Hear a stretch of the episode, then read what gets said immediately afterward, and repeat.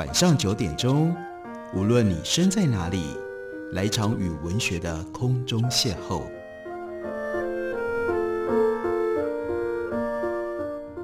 杨照谈书，邀您一同遨游文学世界，认识古今中外的经典之作。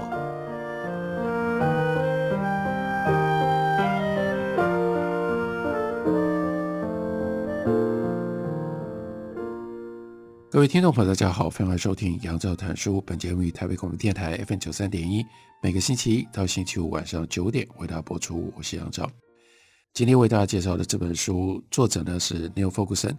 这本书英文的原来的书名是《Colossus: The Rise and Fall of the American Empire》，中文翻译本刚刚由广场出版公司出版，把它翻译成为《巨人：美国帝国如何崛起？未来能否避免衰落？》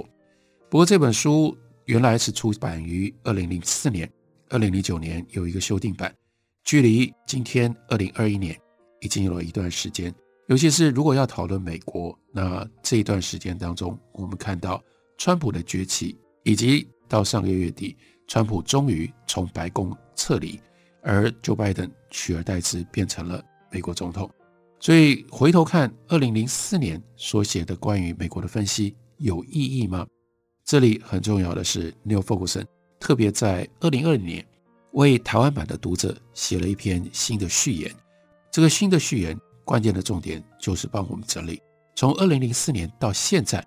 发生了什么事，还有为什么我们今天仍然应该要来读 Neil Ferguson 在二零零四年所出版的这本书。对于美国的历史，尤其是美国如何崛起变成一个帝国的历史，到现在还有哪一些面向？是深具现实意义的。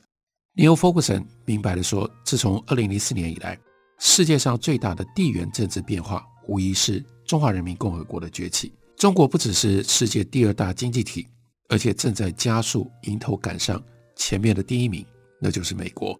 而且中国变成跟美国竞争的超级大国。二零零四年《巨人》出版之后，到二零零七年这个时候呢，Neil Ferguson 他写了一篇文章，谈什么呢？谈 Schlarich 跟他共同创造的一个名词，这个名词现在还蛮流行的，在英语世界里面叫做 Chimerica。Chimerica 很明显的就是把 China 跟 America 两个字并在一起。那这是在《巨人》这本书第八章最早就写到的，称之为叫做中国跟美国经济体的奇特的融合。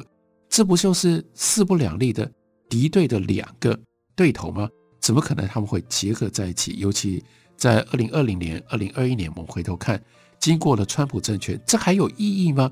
什么叫做 Chimerica？所以他说，我跟 Schlarich 两个人向来主张中美国，也就只能把 Chimerica 翻译成为中美国，是无法长久的一个痴心的妄想。而这一点呢，也已经被历史证明了。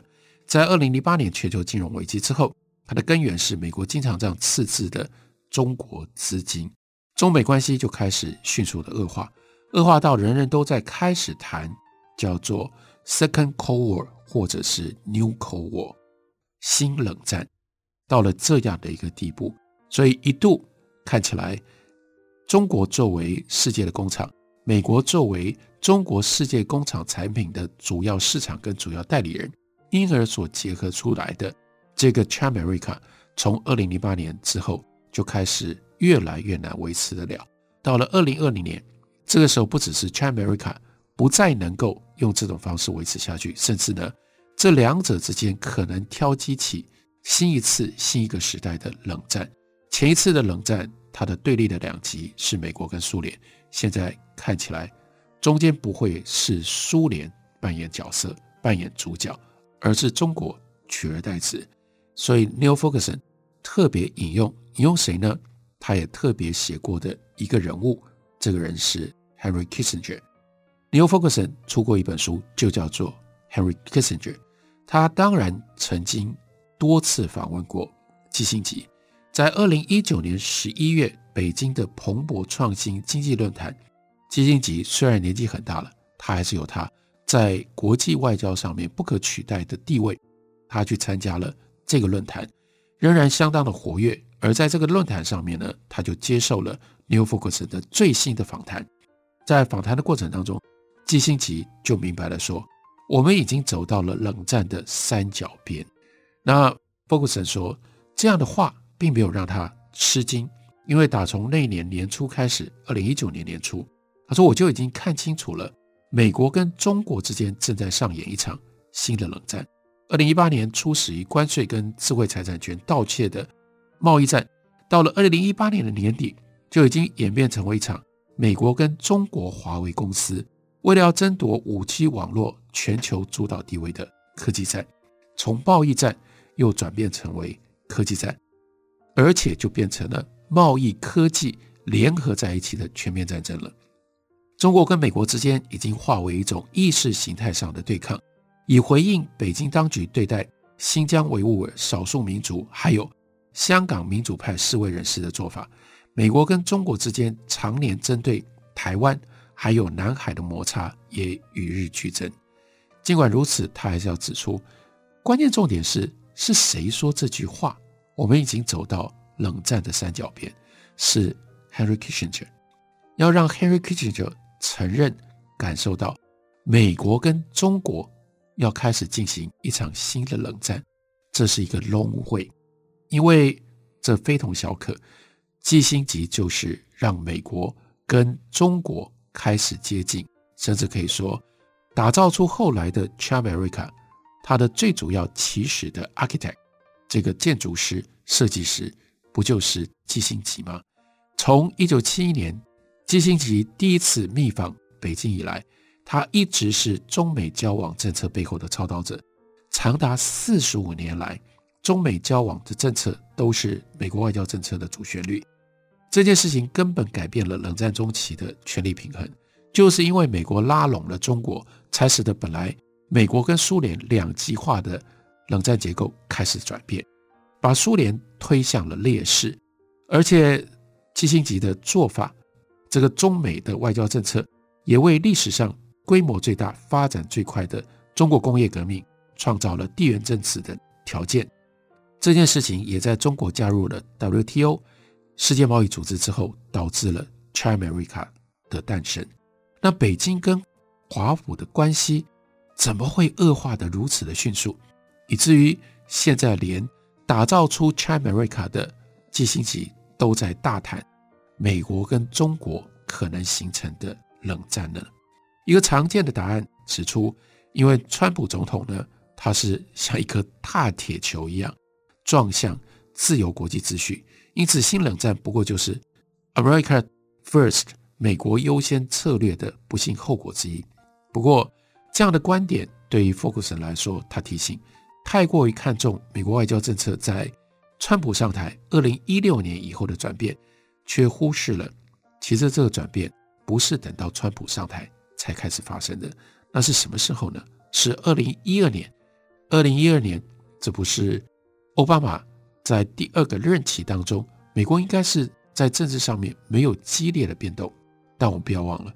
二零一二年发生的激烈变动在中国，那是习近平就任中共总书记之后，中国外交政策从中国这边发生的改变。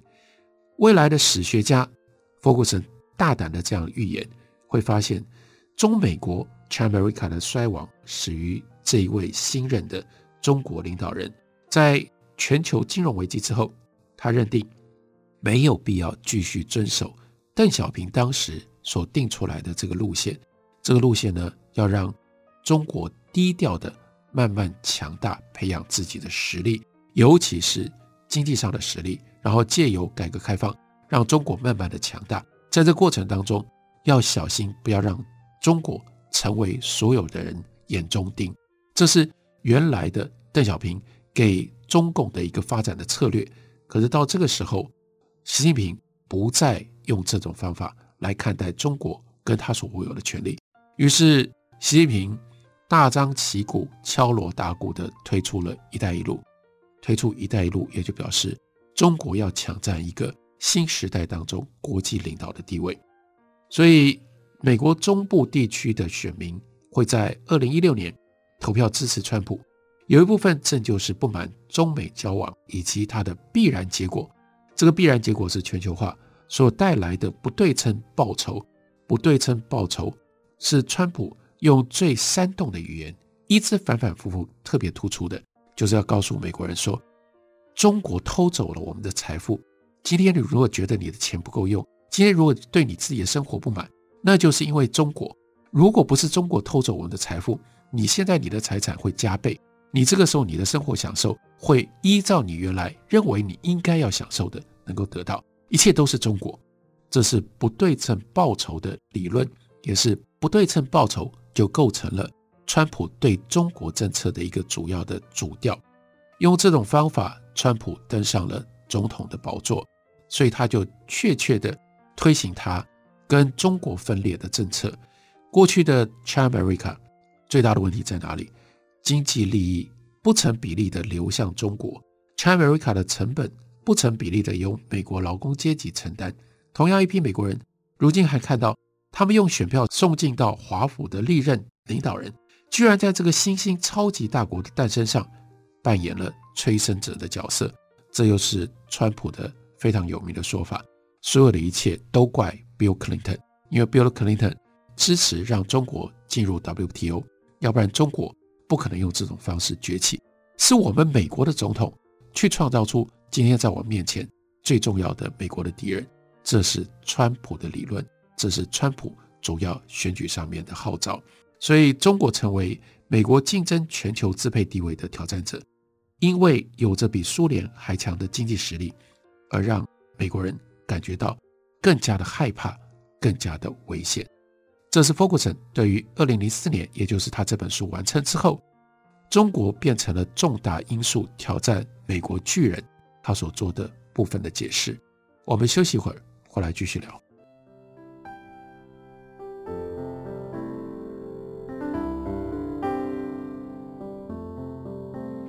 听见台北的声音，拥有颗热情的心，有爱与梦想的电台，台北广播 FM 九三点一。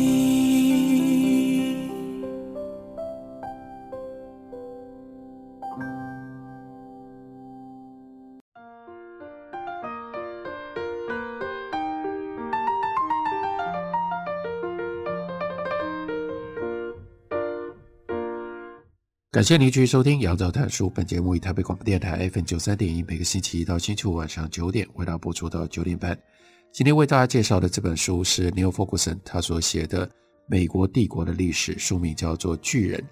这本书原来写到二零零九年，不过为了台湾版，Neil Ferguson 很够意思，他在二零二零年写了一篇新的序言，为我们整理他所看到二零零四年之后中国崛起所带来。美国政策上，尤其是外交处境上的变化。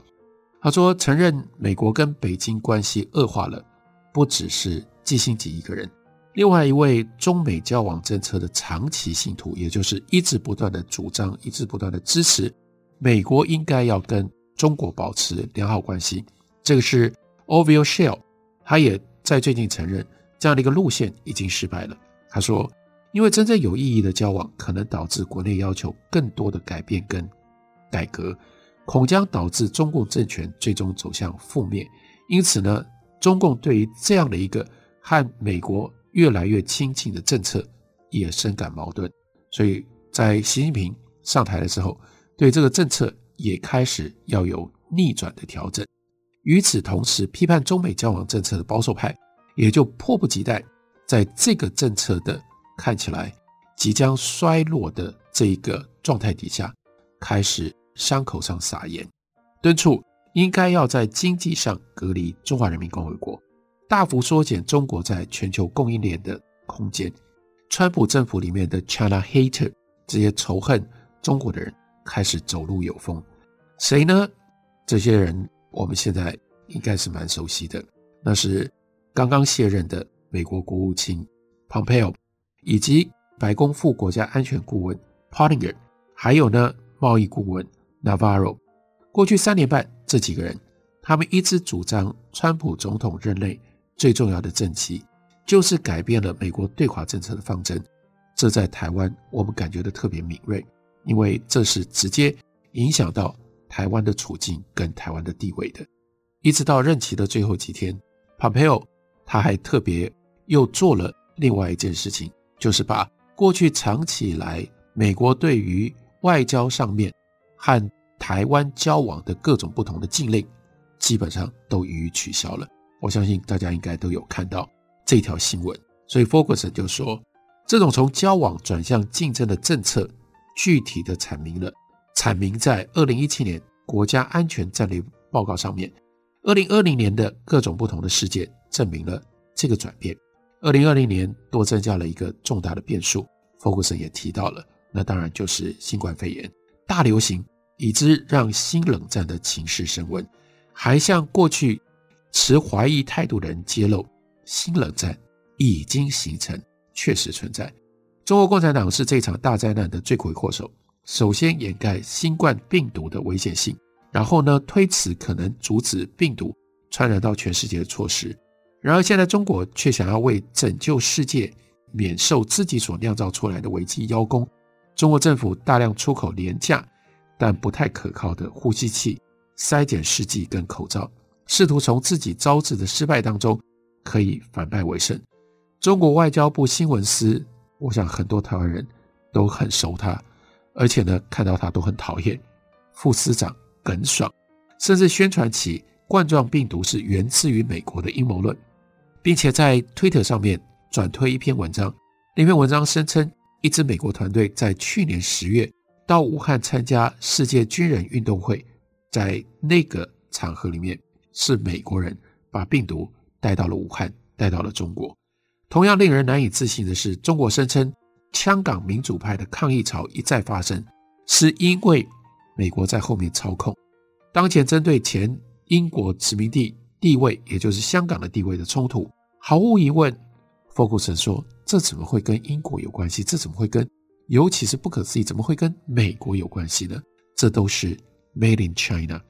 这是中国制造，是你中国自己在统治香港上面所出的问题所产生的。庞贝奥说，北京强加于香港的新版国安法。实际上已经破坏了香港的半自治的地位，这我们也很熟悉，我们也清楚。北京还撕毁了1984年的中英联合声明，对英国来说格外的不舒服，格外的不受用。也因为这样，所以英国就大推，希望让在1997年之前就已经在香港出生的香港人可以得到英国的庇护。这是我们看到这一连串的变化发展，都是英国跟美国对中国。有了更高的敌意，在这样的脉络底下，美国大众自从二零一七年开始，对中国的情绪明显变得更加的强硬。当然不让人意外，如今中国是民主党跟共和党两党少数有共识的主题之一，这是一个重要的事实。对于中国的强硬的态度，不是川普一个人，不是共和党一党的主要的政策，拜登跟民主党。在这方面不可能完全改变川普的态度跟川普的政策。对于这样的一个最好的写照，那就是拜登的竞选团队多次尝试把拜登描绘成为比川普更反中的鹰派。在香港议题上面，民主党借由众议院的议长 Nancy Pelosi 就跟 Pompeo 一样，表现出怒不可遏。这是 Pompeo，他是。在香港问题上面发言最多，而且有最多强硬的态度表现的一位美国主要的政治领导人。不止如此，川普政权比近年任何一届的美国政府更公开的支持台湾政府。福克斯当然知道，他这篇文章是要写给台湾的读者看的，所以他一定会提到台湾。不止川普，我们同样有理由预期，拜登的政府会继续执行这项政策。拜登现在已经赢得了总统大位，在他旁边非常重要的一个跟国防事务有关系的幕僚，这是 Michel Flournoy。他在二零二零年三月的访谈当中表示，美国必须改变思维方式，以不对称的方式来思考，我们应该如何加强贺主，要么用抵制性贺主，让中华人民共和国放弃侵略；要么就得要提高中国武力犯台的成本，让他们得要冒着失去所重视珍贵的东西，例如说他们的海军舰队的风险，他们才懂得三思而后行。说好吧，也许我们今天不想。侵略台湾，中国国营媒体如今正公开讨论这种入侵台湾的可能性。如果有什么样事情能够将第二次冷战变成第三次世界大战，那就是中国共产党征服台湾并消灭台湾民主的野心。第三次世界大战那会是一个真正的大灾难。不过，福格森他在别的地方、别的书里面，他曾经主张。一场纯粹的冷战不止无法避免，同时呢，这个冷战有它的好处。冷战主要的好处是让美国不敢再自得意满，转而可以更认真努力，不要让中国在 AI 人工智慧或者是量子电脑，还有其他重大的战略科技上面超越美国，可以加强美国的危机感，让美国必须要一直不断的努力维持跟中国在科技上面的距离。不过他说，我所提出来的，这叫做我们应该要学会停止烦恼，并且爱上新冷战的这个观点，遭到了大力的抵制。他举了几个人，例如说 Google 的前董事长 Schmidt，他的主张是我们要建立一套新的 cooperation 的模式，让中美两国导向竞争性的合作关系。在这个模式当中，美国跟中国会以三星、Samsung 和苹果。Apple 公司行之有年的方式，既竞争又合作。另外，他又举了一个例子，这是哈佛大学的 Alison，他也呼应这样的想法。他认为，新冠肺炎大流行已经使得美国不可能清楚辨别中国到底是敌还是有，所以唯一的选择，最好的选择就是建立这种竞争性的合作关系。虽然听起来很复杂，但是 alison 说，人生人的事物。本来就很复杂，他们的主张听起来都很合理，但是 Ferguson 提醒他忘了一件事情：中国共产党是神送吗？中国共产党不是神送。今天支持竞争性合作关系的人，就像前一场冷战，在美国跟苏联的冷战关系当中，抱持的鸽派立场的学术圈，尤其是一九六八年之后，他们希望跟苏联和解。他们希望跟苏联和解，他们希望拉拢中国，那你就忽略了中国人对于叫做 friend enemy 亦敌亦友的关系，他们有兴趣吗？他们想要跟你进入到这样的一种关系吗？Samsung 最大的特性是，他们接受，而且他们愿意介入跟 Apple 既敌既友的这种又合作又竞争的关系。然而中国人。尤其是在习近平的领导底下，他们不是这样的态度，不是这样的立场。他们很清楚，这就是一场冷战，因为这场冷战是由他们先开始的。所以，f o g u s o n 说：“我去年第一次在会议上公开谈论新冷战的时候，我很讶异的，因为在会场上有中国代表，但没有任何中国代表反驳他。